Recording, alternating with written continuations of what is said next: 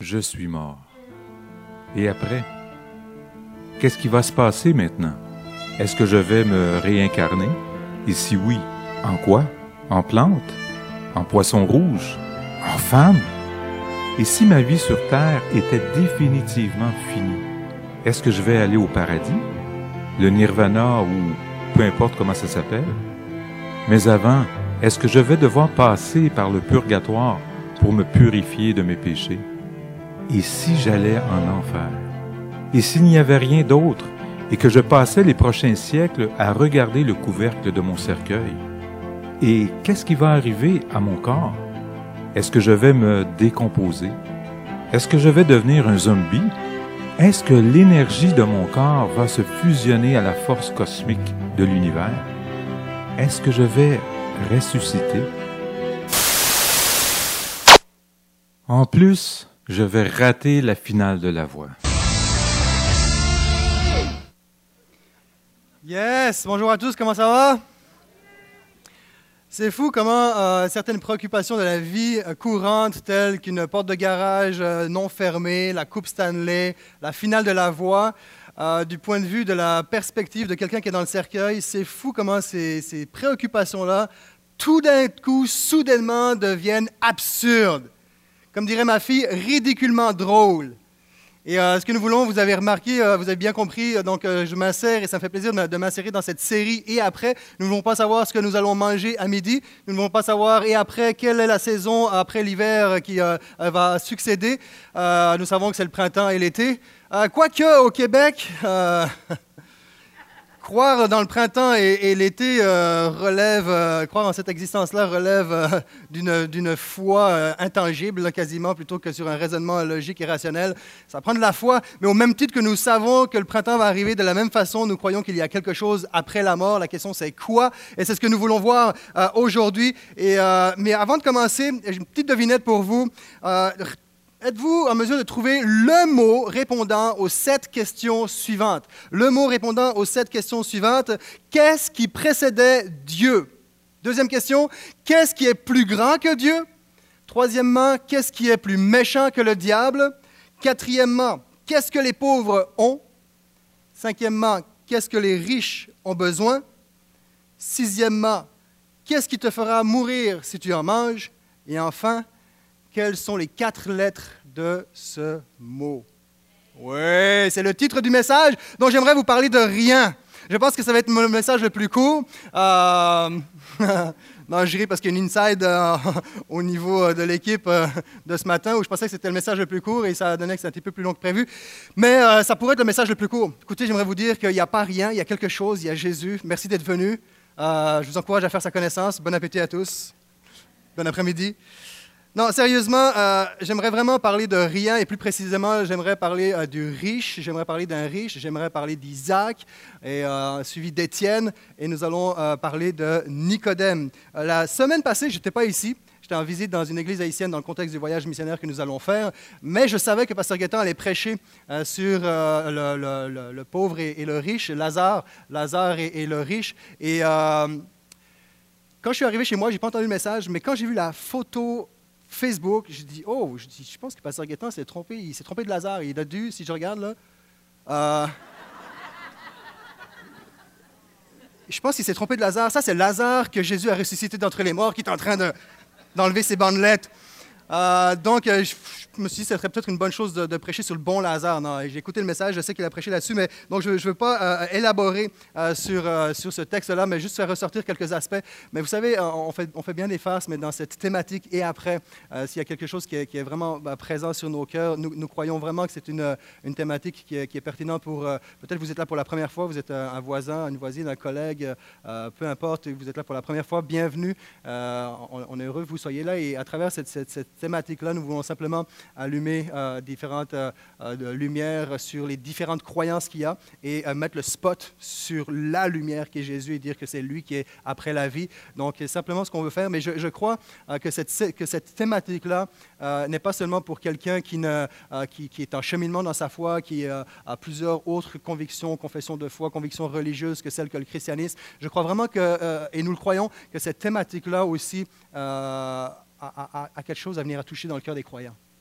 Il y, a, une urgence derrière ce et après, parce que la question que je me posais, c'est, que je nous pose, euh, en fait, avant de poser la question, c'est que je réalise que si on, réalise, on réalisait pleinement la vie éternelle, je pense qu'il y a un sentiment d'urgence qui serait beaucoup plus présent dans nos vies. Et euh, simplement, juste s'imaginer dans la situation, mise en situation où on saurait qu'au Carrefour Laval, il y aurait à telle heure, tel jour, telle date euh, un, attentat terroriste et qu'on aurait un ami, un groupe d'amis, notre famille qui irait là-bas, qui prévoirait d'aller là-bas. Euh, on ne ferait pas juste dire Hey, euh, non, non, vas-y pas, parce que je sais de source sûre qu'à tel moment où tu vas y aller, ça va, ça va exploser, exploser. Dans le meilleur des cas, tu vas mourir. Dans le pire des cas, tu vas finir amputé d'une main ou peu importe. Il faut vraiment pas que tu ailles là-bas. Euh, je pense qu'on mettrait vraiment beaucoup d'énergie pour dire Écoute, j'ai appris que si tu vas là-bas, il, va, il va, ça va exploser. Il faut pas que tu ailles là-bas. Il faut pas que tu prennes ce chemin. Il faut pas que tu continues à croire que c'est la bonne chose d'aller là-bas. Mais ouais, mais ça va être correct. L'horaire est bon, puis le timing. non, non, je te dis, on ferait, on ferait tout. On, même, je suis prêt à te dévoiler la source que j'ai, que c'est vraiment c'est crédible. On serait prêt à appeler quelqu'un, on serait prêt à appeler du monde pour dire, écoute, je connais d'autres personnes qui ont la même information. On, ferait des signes, on ferait des cris, on crierait, on ferait tout ce qui est en notre pouvoir pour faire réaliser que la voie sur laquelle, le chemin, le programme de vie sur lequel notre ami, notre famille se trouve est un lieu qui va, boum, euh, euh, exploser, leur, exploser en pleine, en pleine figure. Et je crois que lorsqu'on réalise qu'est-ce qu'il y a après, il y a un sentiment d'urgence, une information aussi pour euh, ceux qui sont en cheminement dans leur vie à savoir euh, qu'est-ce qu'il y a après. Mais pour le croyant, il y a un sentiment d'urgence qui doit prendre place pour dire il faut qu'on fasse tout ce qui est en notre pouvoir pour dire après la mort, il y a la vie. Et cette vie-là, ce n'est pas n'importe laquelle, c'est celle que Jésus donne. C'est celle que Jésus donne. On pourrait arriver avec toutes sortes d'arguments, euh, euh, pour, prouver que c'est Jésus qui se trouve après la mort, mais ultimement, je crois que si le Saint-Esprit ne parle pas, euh, je crois que le meilleur des orateurs, le meilleur des prédicateurs est dépourvu de capacité de convaincre un homme de la réalité de Dieu, de l'éternité, de tout ce que Jésus a fait. Je crois que c'est le Saint-Esprit qui peut faire ça. Et j'aimerais qu'on puisse prier pour que quelque chose de la part de Dieu se dépose dans nos cœurs, autant croyants que visiteurs. Seigneur, je te prie pour ces, prochaines minutes. Je prie, Père, que dans, cette thématique, tu puisses continuer à parler, Seigneur, à, nos cœurs, à tous ceux qui écoutent. Je prie, Seigneur, que ce soit ton, ton esprit, que ce soit ta personne qui vienne convaincre, qui vienne rassurer, qui vienne informer. Seigneur, euh, chaque personne ici présente, peu, un peu, peu importe notre arrière-plan, notre, notre, compréhension de, la Bible, je, prie que chacun là où on se trouve, que ton esprit puisse parler au cœur, puisse toucher nos vies et, avoir un impact dans, dans la vie de tous les jours. Je te remets, Seigneur, toutes choses entre tes mains. Amen. Amen. Alors le premier que je veux appeler à la barre, c'est le riche. Le riche. Le riche, pour euh, ceux qui n'ont pas euh, écouté le message passé ou qui ne connaissent pas cet euh, épisode de la Bible, on fait allusion à une parabole que, Jésus va, raconter concernant la vie après la mort. Et voilà qu'il y a un homme, Lazare, qui, qui, va rentrer dans le, la présence de Dieu, qui est illustrée par le, fait qu'il va être dans, le, sein d'Abraham, avec le père Abraham. Et il y a, ce riche qui, vivait euh, de, façon insoucieuse et, réalise, là, il est dans un lieu de tourment, tellement tourmenté, qu'il va, va demander, il y a un abîme qui sépare, il va demander à Abraham, il va dire, Abraham, au moins trempe ton doigt dans, l'eau et viens juste me, me, rafraîchir. Puis là, il dit, non, je ne peux pas faire ça. Je ne peux pas faire ça. Donc sa requête n'étant pas répondue, voici euh, ce qu'il va euh, répondre. Luc chapitre 16, les versets 27 à 31. Nous reprenons là où est-ce que nous sommes euh, quittés la semaine passée. Dans ce cas, dit alors le riche, je t'en conjure, Père, envoie au moins Lazare dans la maison de mon Père, car j'ai cinq frères qui les avertissent pour qu'ils n'aboutissent pas eux aussi dans ce lieu de tourment. Tes frères ont les écrits de Moïse et des prophètes, lui répondit Abraham. Qu'il les écoute. Non, Père Abraham, reprit l'autre. Mais si quelqu'un revient du séjour des morts et va les trouver, ils changeront. Mais Abraham répliqua, S'ils n'écoutent ni Moïse ni les prophètes, ils ne se laisseront pas davantage convaincre par un mort revenant à la vie. J'ai cinq frères, avise-les de ce qu'il en est. Abraham, avise-les de ce qu'il en est. J'ai cinq frères, faut que tu les avises. Je peux vraiment pas. Non, non, tu n'as pas compris. Moi, j'ai un frère, c'est un réincarnationniste. Lui, il est convaincu à la, réincarnation. Va, envoie Lazare. Va lui dire, que Lazare puisse lui dire Hey, ton frère ne s'est pas réincarné dans quelque chose ou quelqu'un d'autre, il est encore là, tel qu'il était. Il va lui dire Je me suis pas réincarné, c'est important. Va parler à mon frère. Non, non, je peux vraiment pas. Deuxième frère. Non, t'as pas compris, j'ai un deuxième frère. Lui, c'est le naturaliste. Lui, il est convaincu que, que le monde spirituel n'existe pas. Va dire, va, envoie Lazare pour dire à mon frère naturaliste que, que si j'avais su qu'il existait un monde spirituel, ce monde spirituel m'aurait influencé dans ma vie temporelle, dans ma vie matérielle, ma vie terrestre. Va lui dire, s'il te plaît. C'est trop tard pour moi, mais va lui dire. Parce qu'il est convaincu que ça n'existe pas. Non, non, je peux pas. T'as pas compris, j'ai encore un troisième frère. Un troisième frère, et lui, il n'a pas fait l'université, mais c'est un universaliste. Il est convaincu que tout le monde va aller au ciel. Il faut que tu envoies Lazare pour lui dire que non seulement, c'est pas tout le monde qui va au ciel, mais au contraire, je suis dans un lieu de tourment, je suis dans un lieu, dans un lieu de souffrance. Il faut que tu lui dises, c'est pas tout le monde. Il, existe une vie après la mort, mais il y a deux camps. Il y a un lieu où on est avec euh, Abraham, le père de la foi. Il y a un lieu, c'est un lieu de tourment qui est indescriptible. Il faut que tu envoies Lazare pour lui parler de ça, afin de lui éviter ces tourments. Et non, non, je peux toujours pas. Mais j'ai un, un, cinquième frère, pardon, j'ai un quatrième frère. Lui, c'est l'annihiliste. Lui, il est convaincu que, que le seul jugement de Dieu se résume en la destruction du corps. Ça s'arrête là. Il n'y a pas de dessus, c'est fini. Après, c'est terminé. Le seul jugement, c'est le fait que son âme va mourir, puis ça s'arrête là. Il faut que tu lui dises que ce n'est pas comme ça que ça va se passer. Dis-lui qu'il y, a une vie après la mort, il y a des conséquences, il y a un impact spirituel, il y a une continuité de la vie terrestre, matérielle, jusque dans l'éternité, jusque dans cette vie spirituelle. Il faut que tu parles à mon frère annihiliste. Il dit, je ne peux vraiment pas y aller. Il dit, mais j'ai un dernier frère au moins pour lui, parce que ça ressemble un peu à la situation dans, laquelle je me trouve. lui, c'est le purgatorien. Lui, il croit au purgatoire, il croit que c'est un lieu d'attente. Il faut que tu envoies Lazare pour lui dire que, écoute, ton, que son frère n'est pas dans un lieu d'attente et que si c'est le cas, eh bien, ça ne ressemble pas du tout à, une attente en vue d'une transition vers un monde meilleur. Mais c'est une, attente. Si ça n'est une, c'est une, qui, est, est indéterminée, qui est infinie, qui ne finira jamais. C'est un, lieu où tout, se résume là. Je ne sortirai. Va lui dire que je ne suis pas dans un lieu d'attente, je suis dans un lieu qui est perdu à jamais que le purgatoire n'existe pas, il n'y aura pas de deuxième chance, il aura pas. C'est maintenant qu'il prend sa décision, envoie-le. Envoie -le. Il dit, je ne peux pas. Je ne peux pas. C'est une parabole, je me permets d'extrapoler. Peut-être qu'il y avait un sixième frère qui a comme oublié. Que eux, c'est aucune de ces, de ces cinq croyances-là, mais lui, c'est simplement, il croit qu'il n'y a rien. C'est juste qu'il croit rien. Ce n'est pas la réincarnation, ce n'est pas, pas, tout ce qu'on a nommé. C'est difficile de définir le rien. On pourrait rentrer dans un méchant débat philosophique sur le rien. C'est quoi rien? Rien à partir de quoi? Rien. Et c'est de, ce rien-là aujourd'hui que j'aimerais euh, m'adresser à, à, vous. Ce n'est pas, pas pour rien que Lazare est dans le sang d'Abraham et que le riche fait face à Abraham.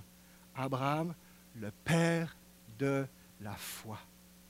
Abraham, le père de la foi y avoir tous les meilleurs arguments, mais ultimement, si aujourd'hui tu ne décides pas de croire que ce que je dis, basé sur ce livre-là, est vrai, alors ça ne sert à rien d'aller. Je vais continuer pour ceux et celles qui sont prêts à aller un petit peu plus loin. On ne peut pas aller plus loin, parce qu'on peut expliquer, on peut discuter pendant des heures, des, faire des débats interminables, mais ultimement, tu as besoin de la foi. La foi. C'est par la foi qu'on accède au Père, c'est par la foi qu'on est sauvé, c'est par la foi. Abraham, le Père de la foi, c'est la foi qui fait toute la différence. Et d'ailleurs, j'aimerais juste qu'on puisse regarder cette vidéo. Pas génial la qualité, mais ça va refléter quand même une réalité d'un monsieur euh, Frédéric euh, Lenoir, si je ne me trompe pas, un sociologue qui est passé à Tout le monde en parle il y a quelques semaines ou le mois passé. Et je pense que l'être humain a besoin de sens. C'est-à-dire qu'il a besoin de donner un sens à sa vie, il a besoin d'essayer de trouver des réponses aux questions Qu'est-ce qu'il y a après la mort? Est-ce qu'il y a quelque chose? Alors Einstein le disait, on parlait de, science tout à l'heure, il disait qu'au fond, euh, un être humain qui ne se pose jamais la question du sens de la vie, pour lui n'est pas vraiment un être humain. Ça fait partie vraiment de ce qui est le plus universel dans la quête de l'humain. Est-ce que c'est nécessaire de croire en Dieu pour avoir une vie spirituelle? Pas du tout. La preuve, c'est que par exemple les bouddhistes ne croient absolument pas en Dieu et, ce sont des gens qui ont une quête spirituelle éminemment importante. Je crois que la spiritualité, c'est deux choses. C'est essayer de passer de l'ignorance à la connaissance et de la peur à l'amour. Croyez-vous en Dieu? Alors moi, je suis un croyant agnostique. C'est-à-dire que je ne sais pas si Dieu existe, j'en sais rien. Laissez la porte ouverte. Je laisse la porte ouverte. Mais je suis quand même un croyant dans la mesure où si j'avais un pari à faire, si j'avais une conviction, pas une certitude rationnelle, hein, une conviction intime à apporter, je dirais que le monde a un sens, que la vie a un sens. Et donc dans ce sens-là, je, pense que je suis croyant, mais j'adhère pas à des religions dogmatiques. Parce que vous avez peur d'aller en enfer. Oh, pas du tout. Il laisse la porte ouverte. C'est mieux que rien. si ta porte est fermée, est-ce qu'on peut se mettre d'accord pour juste l'entrouvrir, pour voir qu'est-ce que pourrait émerger de ce, que tu vas entendre aujourd'hui? C'est intéressant parce qu'il dit, moi je pense que la spiritualité, c'est de passer de l'ignorance à la connaissance, de la peur ou de la haine à la peur à l'amour. Parce que, or, la vie éternelle, c'est qu'ils te connaissent, Jésus-Christ. Dieu est amour. Mais la réponse est là, on l'a. La spiritualité, c'est Jésus qui nous amène de l'ignorance à la connaissance de qui il est, qui nous amène de la peur, de l'insécurité à l'amour qui nous sécurise, à son amour. Il est amour. Mais ce qui est très intéressant dans sa réponse, quand on lui pose la question Êtes-vous croyant? Il va dire OK, si j'avais un pari à faire, puis là, parenthèse, ce n'est pas une certitude rationnelle, mais une conviction intime. Je dirais que oui, il y a quelque chose là, sa porte ouverte. Euh, il précise ce n'est pas une certitude rationnelle. Un homme articulé, intelligent, un intellectuel, philosophe qui écrit des livres, il répond à la question Je crois, mais je ne sais pas. Mais si j'avais un pari à faire, ce n'est pas une certitude rationnelle, mais une conviction intime. Moi, j'appelle ça la foi.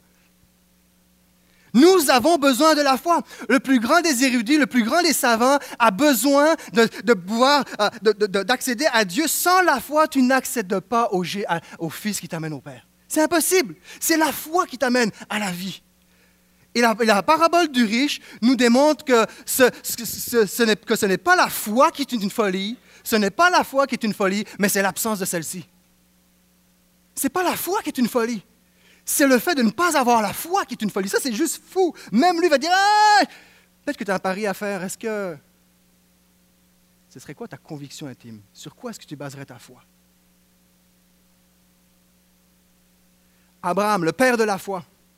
Évidemment, Abraham était appelé à aller euh, en terre promise, dans, son pays en Canaan. Il ne savait même pas où aller quand il a reçu l'ordre d'y aller. Il est allé par la foi en obéissant. Il ne savait même pas où aller. Un moment très fort. Mais le moment par excellence, et je vais appeler à, la barre maintenant Isaac, le moment par excellence qui a, qui a donné le statut par excellence du fait qu'Abraham est le père de la foi, c'est dans cet événement où il doit, alors que nous sommes dans cette période de Pâques, un, texte dans la Bible, dans l'Ancien Testament, auquel plusieurs églises dans cette saison-là vont y faire allusion et, et le mentionner. Il s'agit du sacrifice d'Isaac présenté par Abraham à Dieu le Père.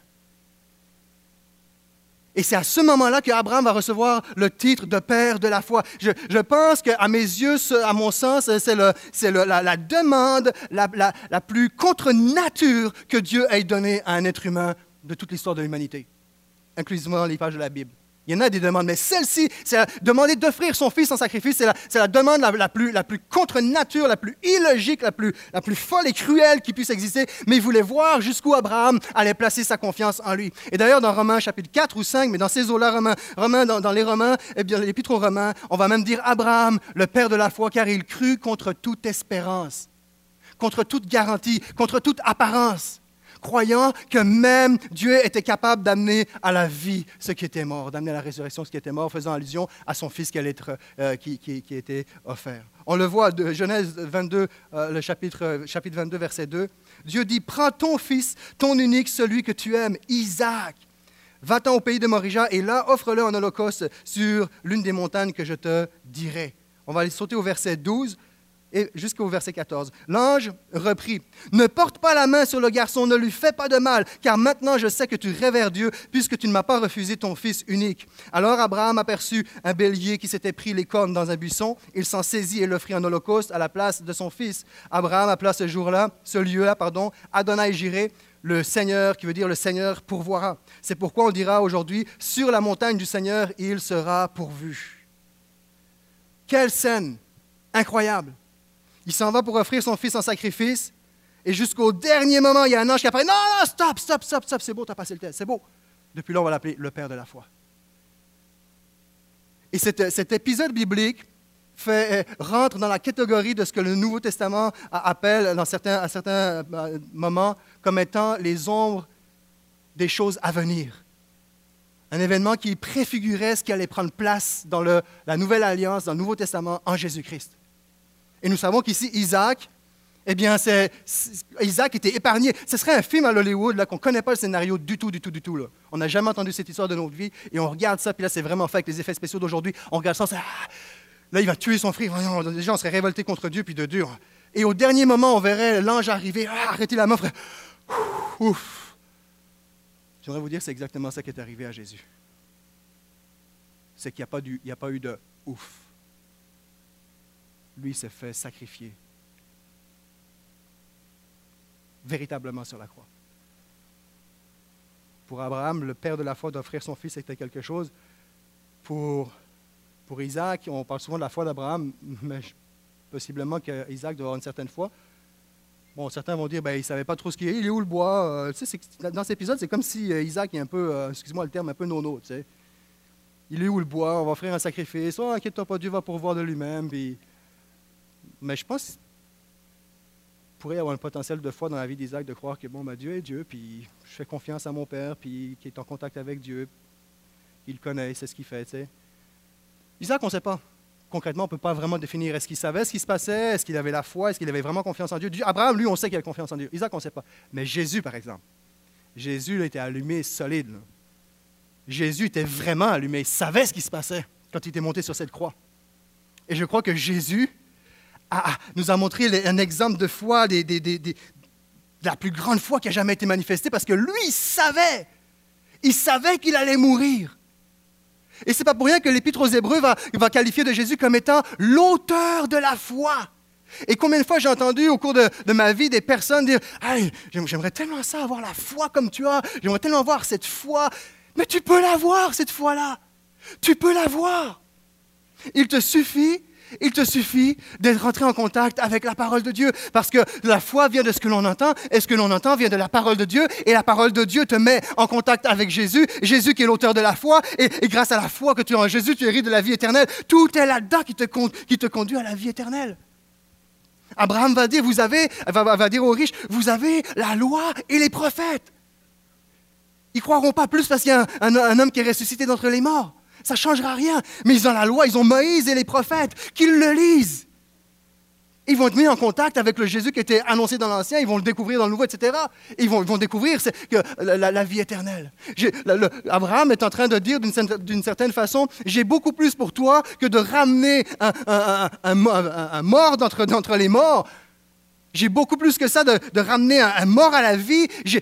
à travers Moïse et les prophètes, à travers la, parole pour nous aujourd'hui, eh bien, je peux te mettre en contact avec celui qui est la vie et la résurrection, Jésus-Christ. Et pour nous encore aujourd'hui. Et, Jésus, j'aimerais te dire, il est l'auteur de la foi. Il s'est offert un sacrifice, puis ça lui a coûté. Il dit, prends ton fils, que ce soit dans l'Ancien ou dans le Nouveau, avec Isaac ou, Jésus, il prend ton fils. Isaac, qui représente Jésus plus tard mort à la croix pour nous, mais Isaac représente aussi tous ceux qui sont libérés pour avoir mis leur foi en Jésus. Puisque Isaac va être libéré, c'est un bélier qui va prendre la place. Prends ton fils, c'est un sacrifice qui lui a coûté, ça le concernait directement, ça lui a coûté parce que c'est ton unique, c'est le seul. Puis on sait qu'il n'y a aucun enfant qui peut remplacer un autre, mais il n'y a même pas la consolation de dire j'ai un autre enfant. Ça lui a coûté un sacrifice qui, chérissait celui que tu aimes. Car voici mon fils bien-aimé, en qui j'ai mis mon affection, ou un peu, non, non, en qui j'ai mis toute mon affection, pleinement mon affection. Il l'aimait, ça, ça lui a demandé quelque chose. Un sacrifice qui, lui était, qui complet, offre-le en holocauste, complet, complet. Pas juste un bras, une jambe, le cœur, la, tête, la moitié du tronc, non, complet. Jésus s'offre complètement, entièrement, définitivement un sacrifice parfait. Où est-ce que je veux en venir? Isaac se tiendrait à la barre, se tient à la barre pour nous dire notre foi ne repose pas sur des fables ou une fiction, mais sur des faits. La foi chrétienne n'est pas toujours ou et uniquement aveugle. Elle n'est pas aveugle. Ce n'est pas une foi aveugle, c'est une foi qui repose sur des faits. Il n'y a aucun historien qui, se respecte, qui, oserait s'aventurer à, prétendre que Jésus n'a jamais foulé le sol de la terre. C'est prouvé historiquement, c'est un fait. Jésus a vécu sur la terre on pourrait parler de la résurrection. Ce n'est pas euh, ma portion ce matin, c'est ma, la portion aujourd'hui, mais il y a des faits qui sont là. C'est un fait, c'est arrivé. Et on en prend connaissance à travers la Bible, on le voit au niveau historique. Jésus a, physiquement et historiquement bien existé sur la terre, c'est un fait. Deuxième fait, l'être humain est sans contredit imparfait. Que tu crois la réincarnation, qui est pas, peu importe la, veine de croyance dans laquelle tu es, c'est un fait, tout le monde, c'est un fait contredit, que, personne ne contredit, l'être humain est imparfait. C'est un fait. Deuxièmement, tout le monde réclame, lors de méfaits, tout le monde réclame justice, à plus ou moins faible degré. Tout le monde réclame justice. Depuis tout petit, on réclame justice. Ouais, c'est pas moi, c'est ma soeur. Tout le monde. Alors pourquoi s'il y aurait une justice sur cette terre s'il n'y en aurait pas une après? Comment répondre à tous ceux qui disent ben, si c'est ça le Dieu qui permet des guerres des innocents? J'aimerais te dire c'est légitime ce que tu dis, mais il va y en avoir une de justice. Si elle ne s'accomplit pas déjà ici. Parfois, ça s'accomplit. C'est un fait.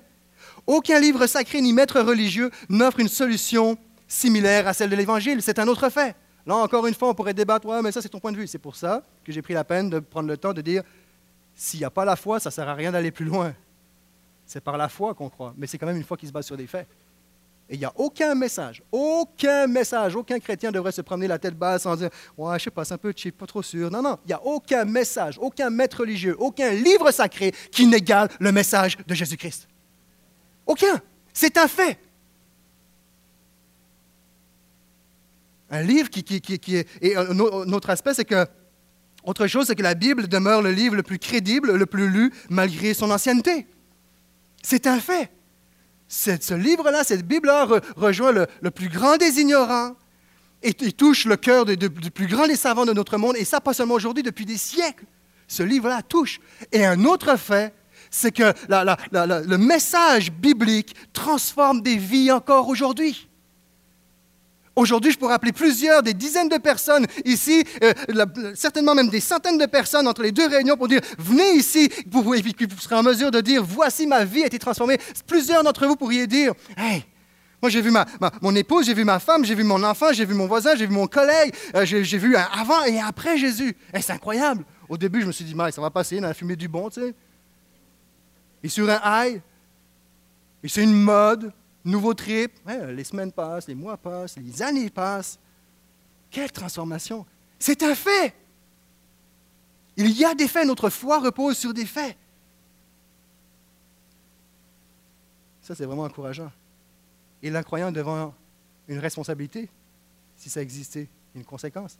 Autre chose, puisque c'est un fait, pourquoi est-ce que Dieu aurait pris la peine de l'annoncer avec l'événement d'Isaac, Abraham, de l'accomplir, de le concrétiser en Jésus-Christ, pourquoi est-ce qu'il aurait pris la peine de faire souffrir son fils De venir qu'il est venu sauver quelque chose qui était perdu s'il n'y a rien après? Tu ne peux pas sauver quelque chose s'il n'y a rien après? On ne fait pas de la récupération en pensant que quand tu prends un objet qui est, scrap, que tu le récupères, c'est parce que tu sais qu'après, tu peux en faire quelque chose. Après qu'il a passé dans tes mains, c'est parce que tu sais que tu peux faire quelque chose après. C'est pour ça que, tu le récupères, parce que il ne se serait pas donné tant de peine pour nous sauver en disant que nous étions perdus si après il n'y a rien. Oh, regarde, correct, on va recommencer, puis non, il n'y a rien. Non, non, il s'est donné de la peine, il a sacrifié son fils pour nous. Donc il y a quelque chose après. Il y a vraiment quelque chose. Je vais rappeler Étienne à la barre, Acte chapitre 7, versets 54 à 60. Et avant d'aller dans ce passage-là, juste se mettre en contexte, chapitre 7, 60, 60 versets. Chapitre 6, intéressant, chapitre 6, voilà qui sont dans un contexte où les disciples augmentent, la tâche augmente, et il manque de monde pour faire les bonnes œuvres. Les veuves sont tout seuls, il y a besoin de faire des bonnes œuvres, il y a des gens qui sont dans la solitude, qui souffrent, et là les disciples se réunissent, écoutez, il faut qu'on fasse de quoi Parce qu'on ne peut pas euh, délaisser la parole, euh, donc il faut choisir sept hommes euh, qui vont être qualifiés, et le, texte biblique va nous le dire, je vais le lire pour vous, rapidement, je ne le lis pas au complet, je vais juste lire cette portion-là. Il n'est pas à l'écran, mais euh, je vais le lire ici euh, dans, la Bible. Acte chapitre 6, cette fois-ci, au verset 3. C'est pourquoi, frères, choisissez parmi vous sept hommes réputés dignes de confiance, remplis du Saint-Esprit et de sagesse. Nous les chargerons de ce travail, car cela nous permettra de nous consacrer à la prière et au service de l'enseignement. OK. Choisissez sept personnes dignes de confiance, remplies d'esprit et de sagesse. Et Étienne fait partie de ces sept personnes-là. Avant d'aller plus loin, on voit deux éléments importants que Dieu considère les œuvres et la parole. Les disciples, on peut pas, disent on ne peut pas délaisser l'un au détriment de l'autre. Les œuvres, la parole. Les œuvres, l'enseignement. Ils vont choisir sept hommes pour servir aux tables, pour visiter les personnes âgées, ceux qui sont veuves, orphelins.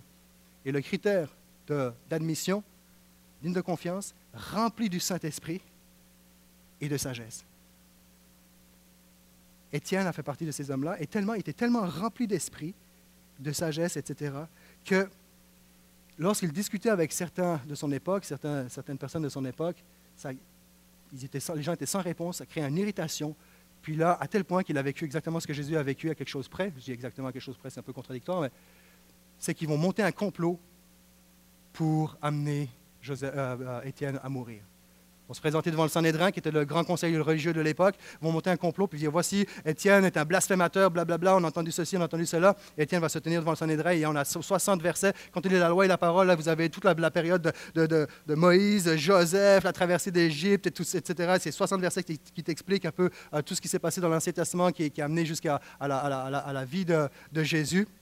Mais cet homme est tellement rempli d'esprit qu'il va, va déranger. Et même le Sanhédrin, il avait l'air d'un ange. Il y avait quelque chose en lui, qui est le Saint-Esprit, la présence de Dieu, qui se voyait, qui se reflétait. Et ici, je veux juste faire une nuance. Et, des fois, ça peut être encore aujourd'hui, ça peut être comme ça aujourd'hui. À cette époque-là, je ne sais pas, justement, on ne le voit pas, on ne le discerne pas. Mais remarquez ici, petite nuance. Nous avons d'un côté les, les, les, disciples de, les douze disciples de Jésus, et nous avons euh, les sept autres, certainement qu'il y en avait d'autres aussi, pour servir aux tables, etc. Et là, on nous dit qu'ils ont besoin d'être remplis du Saint-Esprit pour faire l'œuvre.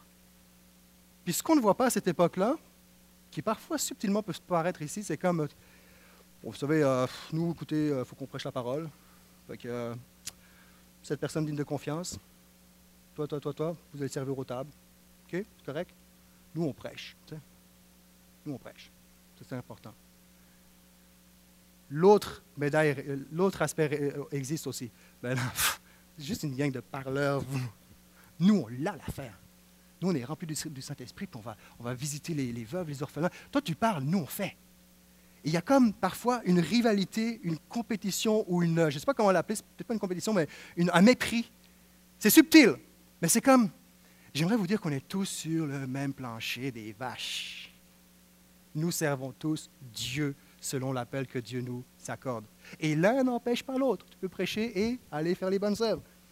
Là où je veux en venir particulièrement, c'est que Étienne n'est pas, Étienne va avoir un impact incroyable. Ce n'est pas Pierre, Jean, Jacques qui étaient proches de Jésus qui ont bouleversé la vie de Paul avant qu'il soit, alors qu'il était persécuteur.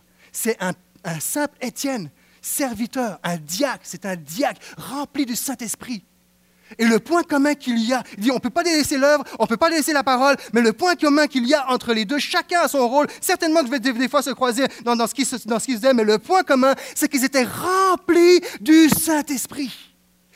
ça, ça se voyait, ça paraissait. Et je crois qu'une une vie, la question que je me pose parfois, je ne dis pas que c'est la, la, la, seule raison, mais ça se pourrait-tu qu'il y ait, l'unique raison, ça se pourrait-tu qu'il y ait toute une portion de gens qui ne croient plus au fait qu'il y ait quelque chose après la mort parce qu'ils ne voient juste plus rien dans nos vies. Étienne, là où est-ce qu'il va aller, il va, il va déranger à un point tel, c'est juste incroyable, il, il laisse personne indifférent. Le seul moment où on va entendre parler de lui, c'est pour l'élection de ce service-là et lorsqu'il va euh, se faire lapider.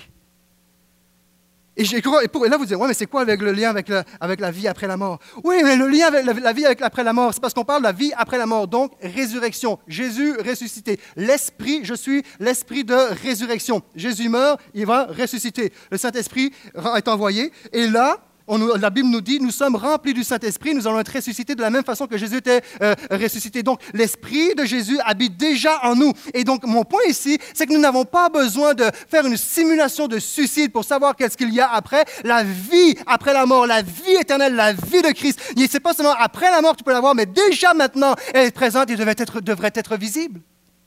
Et, notre foi n'est pas basée sur les miracles, sur les prodiges, sur les signes, sur le fait qu'on on est rempli des fruits de l'esprit, la patience, la bonté, etc. Notre foi n'est pas basée sur ces signes-là, mais ces signes-là, cette, cette évidence, que ce soit les fruits, les dons ou peu importe, cette évidence spirituelle, surnaturelle dans la vie d'un chrétien, dans la vie d'un croyant, pointe directement vers Jésus. nous rappelant qu'il y a quelque chose après. On lit, verset 54, chapitre 7. Oui, vous avez bien reçu la loi de Dieu par l'intermédiaire des anges, mais, vous ne l'avez pas, vous ne l'avez jamais observé. Il arrive à la fin de son discours, les 60 versets, et à la fin il va dire, mais vous l'avez crucifié. Vous l'avez, c'est vous qui l'avez tué. Et là, je vais continuer le texte, mais là, ça, les implique devant quelque chose, parce qu'on est dans le nouveau, on est, on est après la résurrection. Ça crée une colère, là. Ils veulent le tuer, là. on va le voir. Ils sont confrontés, oui, à leur crime, mais ils sont confrontés au fait de, oh, euh, ça veut dire que ça implique quelque chose. Ça veut dire qu'il est ressuscité. Ça implique qu'il y a une vie après. Ça veut dire que ça implique qu'il y a des conséquences. ça vient déranger. Là, je ne peux plus vivre ma vie comme si. Puis, ah non, non, on ne veut pas entendre ça. Là, et ça, ça crée une colère incroyable. Ça implique, ça implique qu'il y, a une responsabilité à prendre. On ne l'a pas juste tué, c'est que, OK, on, va avoir des comptes à rendre, puis ça, on ne veut pas entendre. Il est en train de blasphémer. Qu'est-ce qu'il nous raconte là? Ça n'a pas de bon sens. Puis regardez le point commun ici avec la parabole du riche. Ils ont Moïse et les prophètes. Ici, Étienne va dire, oui, vous avez bien reçu la loi de Dieu, mais vous ne l'avez jamais observée. Encore une fois, la parole de Dieu.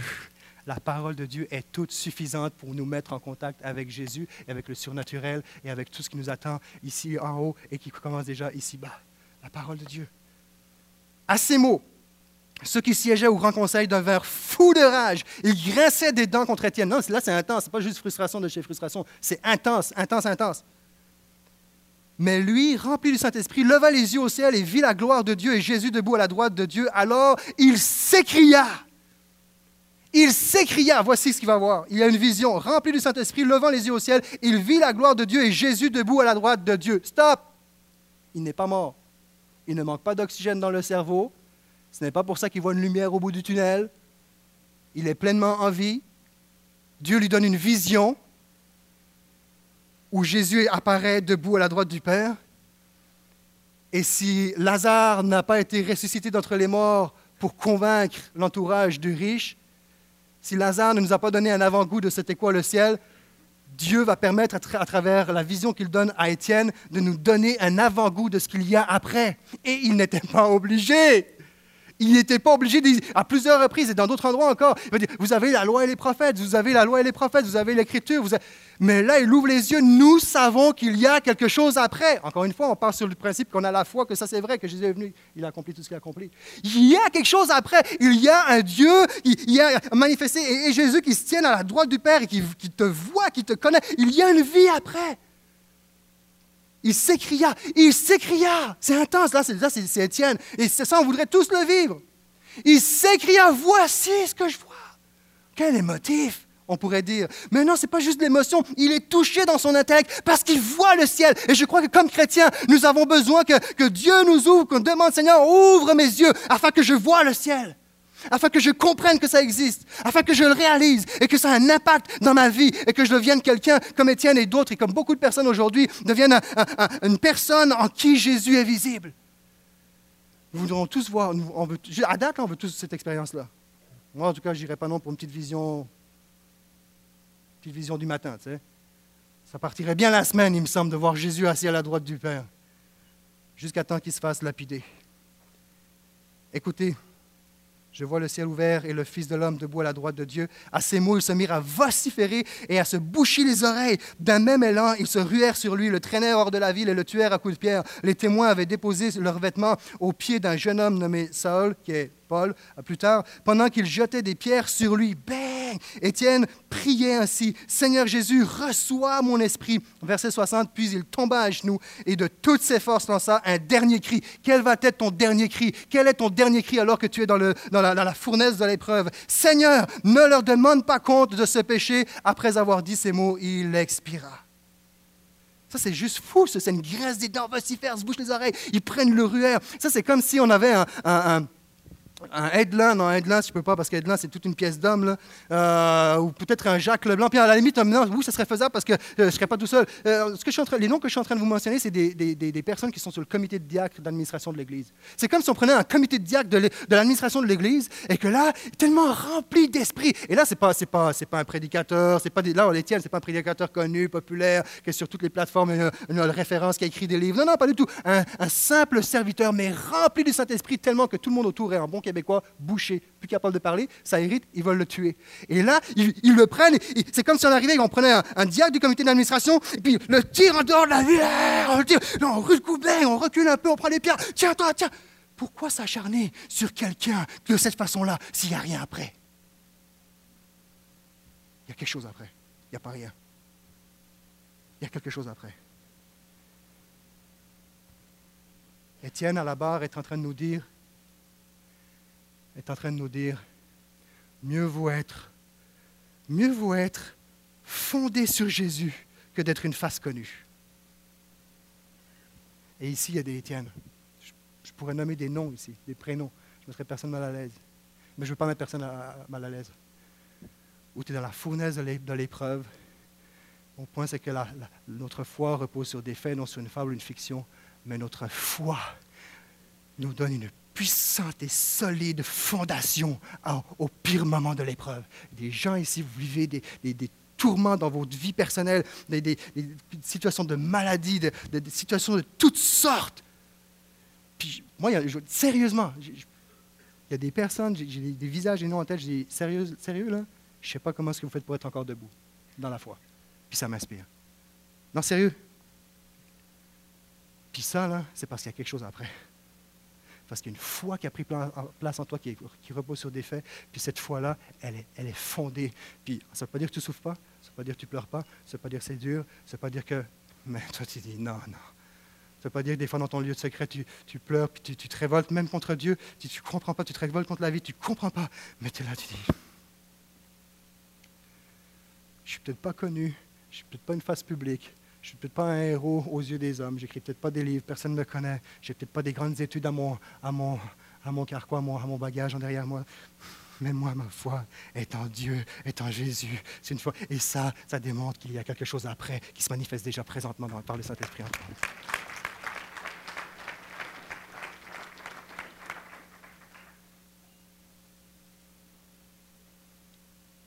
La question n'est pas es-tu connu, vu ici aujourd'hui? La question est sommes-nous connus de Dieu? Es-tu connu de Dieu?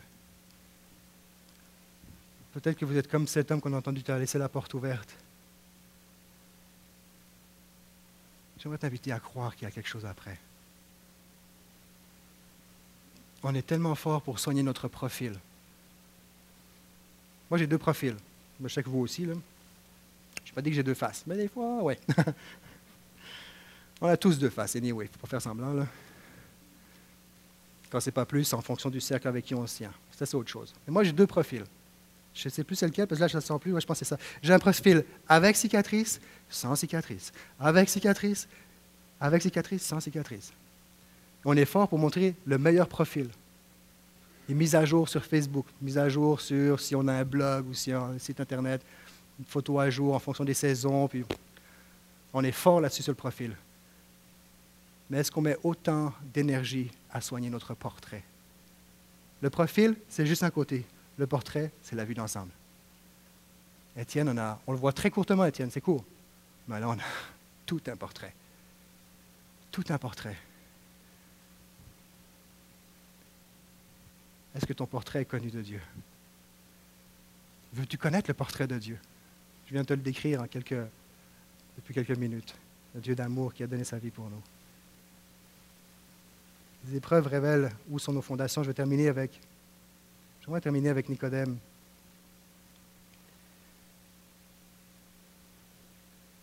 Peut-être que la porte est ouverte, entre-ouverte. Je t'invite à croire. Si elle est complètement fermée, je t'invite au moins à ouvrir un peu. Dieu n'a pas besoin d'un portail pour entrer, sans jeu de mots. Là. Dieu n'a pas besoin d'un portail. Jésus n'a pas besoin d'un portail pour entrer dans ta vie. Juste je suis timide, j'ose pas, j'ai peur, je suis insécure. Comme disait l'autre monsieur, ah, ça fait du sens qu'il y ait quelque chose après, parce que sinon, hmm, ce n'est pas une certitude rationnelle, mais ah, si j'ai une conviction intime, si je vais prendre le pari, j'aimerais juste inviter à l'ouvrir. Et Nicodème, un chef religieux, un enseignant, va voir Jésus en cachette, va lui poser des questions, et Jésus va lui dire, si tu veux rentrer dans la vie éternelle, tu veux rentrer dans le royaume de Dieu, il faut que tu naisses de nouveau. Voyons, de quoi tu parles, naisse de nouveau? Je ne peux pas rentrer dans, le sein de ma mère, pas l'âge que j'ai. De quoi tu parles? Tu n'as pas assez dormi, Seigneur. Non, non, ce que je suis en train de te dire, c'est que les choses de ce monde, les choses physiques, les choses de la chair, donnent naissance à des choses de la chair. Mais si tu veux aller là où je suis, eh bien, il faut que tu naisses d'esprit. Il faut que tu aies une nouvelle naissance, que tu sois euh, régénéré pour avoir accès là où je suis.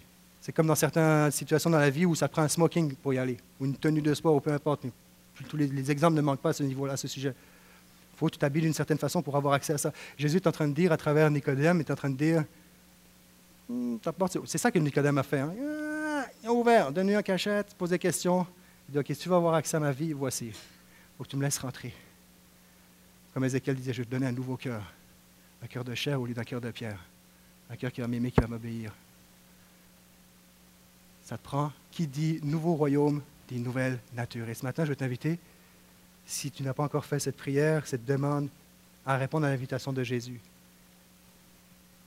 à savoir de t'appeler à vivre une nouvelle naissance, un nouveau départ. Nouvelle naissance, nouveau départ le récit de Nicodème, Jésus Nicodème est en train de, c'est comme si, en fait, c'est pas comme si, il est en train de nous dire, il existe bien une autre vie de l'autre, de l'autre côté. Il existe une autre vie, un autre règne que celui que, le, que le règne terrestre.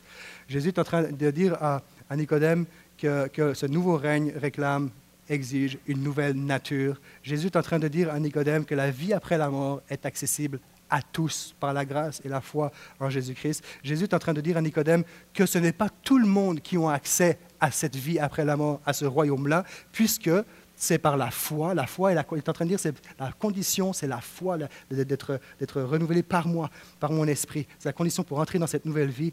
Et il est en train de dire à Nicodème que ce nouveau règne débute déjà maintenant. Wow! Pas besoin que quelqu'un revienne de l'au-delà pour me dire, pas besoin de vivre une expérience, pas besoin d'attendre même si j'ai la foi, ben un jour, non. Déjà là, hors la vie éternelle, c'est qu'ils te connaissent. Déjà maintenant, avant même de goûter aux joies pleinement célestes, qui ça sera parfait, déjà maintenant, aujourd'hui, tu peux expérimenter une nouvelle naissance, recevoir une nouvelle nature, une nouvelle pensée, un nouveau caractère, un nouveau, le caractère, ça se travaille avec le temps, on s'entend, mais une nouvelle semence, semence de vie. Et tranquillement, Jésus vient, puis là, Oh, ouais, OK. Ah, la paix. Wow, c'est bon. Conviction, je suis vraiment pardonné. Ça vient d'où ça? vient d'où ce sentiment? Mais c'est le Saint-Esprit qui régénère, qui, qui, qui, qui, est en train de donner une nouvelle nature. C'est possible. Il y a une vie après la mort et cette vie débute déjà ici-bas. Je vous invite à vous lever. Nicodème, alors qu'il tient la barre, est en train de dire il est plus urgent et important de choisir le Fils plutôt qu'une famille. Il est plus urgent et important de choisir le Fils plutôt qu'une famille. Qu'est-ce que je veux dire? Parce que nous aspirons tous à une famille. sous, quelconque façon, que ce soit un club social, fait partie d'un club de golf, un club de lecture, une association sportive, sentiment d'être en famille, même dans l'Église. Peut-être ici, tu viens semaine après semaine, ou là où est-ce que tu es, tu as sentiment d'avoir trouvé une Église sans forcément avoir mis ta foi pleinement en Jésus dans tout ce qu'il est capable de faire, mais tu trouves une, forme de famille, un, endroit, j'aime pas le terme, pas forcément dans le sens club négatif, mais un lieu social où tu es accepté, où tu es sécurisé, où les gens sont tolérants avec tes imperfections, puis tu as trouvé une famille. Et c'est légitime, tout être humain aspire à avoir une famille, un lieu de sécurité, un lieu de refuge, un lieu où tu es accepté un lieu où tu as une deuxième chance, un lieu où on t'aime. C'est légitime. Mais Nicodème nous dit, Jésus, à travers Nicodème, nous dit qu'il est plus important de choisir le Fils plutôt qu'une famille. Et si aujourd'hui tu choisis le Fils, tu vas hériter tout le reste. La famille. Qui je le dis vite, vite, vite, vite, vite, qui est imparfaite. On est tous en processus de construction mais on a le même Seigneur, le même Sauveur, la même grâce, et on, est tous bien intentionnés, on veut exprimer le, meilleur possible de nos capacités possibles. Mais choisis le Fils ce matin, et tu vas rentrer dans une nouvelle famille qui va te suivre jusque dans l'éternité. Quelle paix, quelle joie. Je vous invite simplement à fermer vos yeux et je vais lancer cette invitation.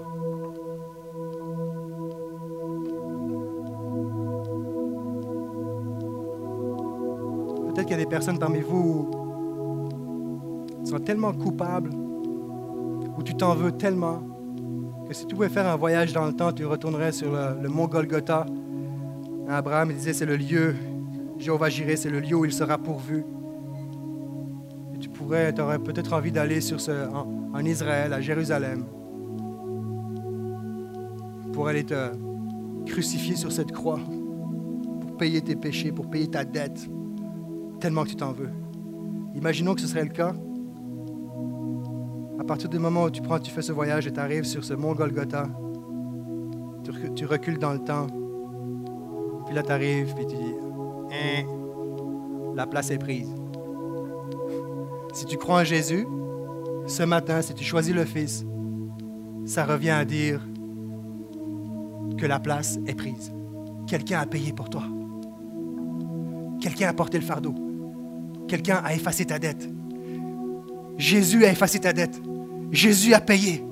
Jésus est ta justice.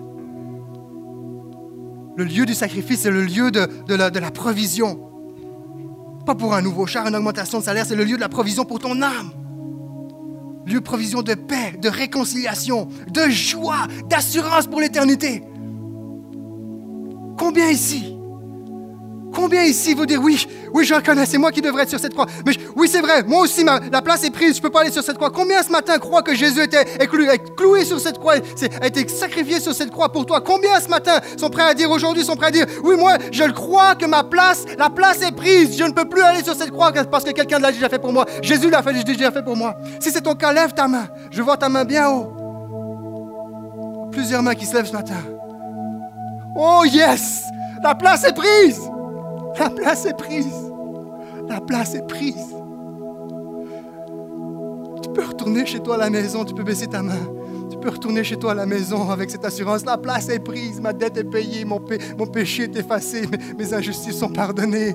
Ma, ma vie est assurée, ma vie éternelle après la mort est assurée. La place est prise, Jésus a pris ma place. Seigneur, je te dire merci pour les nombreuses mains qui sont levées ce matin. Je demande de bénir, je demande de confirmer, de confirmer que tu es celui qui pardonne. Qu'en cet instant, une nouvelle naissance puisse prendre place. Seigneur, je ne peux pas faire plus. Je peux juste pas faire plus. Juste communiquer, on peut juste communiquer ce que tu as fait. À partir de maintenant, c'est toi. Plus que jamais, c'est toujours été toi, mais plus que jamais. Cette nouvelle naissance, c'est toi qui la donne, c'est toi qui la crée, c'est toi qui la génère. C'est toi qui engendre la vie maintenant. Et en ton nom, Jésus, je te dis merci d'engendrer une vie nouvelle, une naissance nouvelle. Entoure chacun de ces personnes, chacune de ces personnes, Seigneur, par des personnes matures dans la foi. Donne-nous comme croyants d'être responsables d'en prendre soin à notre tour, de ne pas être indifférents, de les aider dans, dans ce processus dans lequel nous sommes tous. Je veux te dire merci parce que je sais, je sais, nos, Étienne a vu, nous on ne voit pas de nos yeux, on n'a pas cette vision concrète, mais je sais par la foi que dans les lieux célestes, il y a des anges qui se, réunis- qui se réjouissent. Tu te réjouis, tu es debout à la droite du Père. Je, du Père, je sais qu'il y a, il y a des, des louanges à cause de chaque main qui s'est levée ici aujourd'hui pour toi. Amen. Je vous invite à louer le Seigneur. Présentement, déclarons qu'il est infiniment grand. Música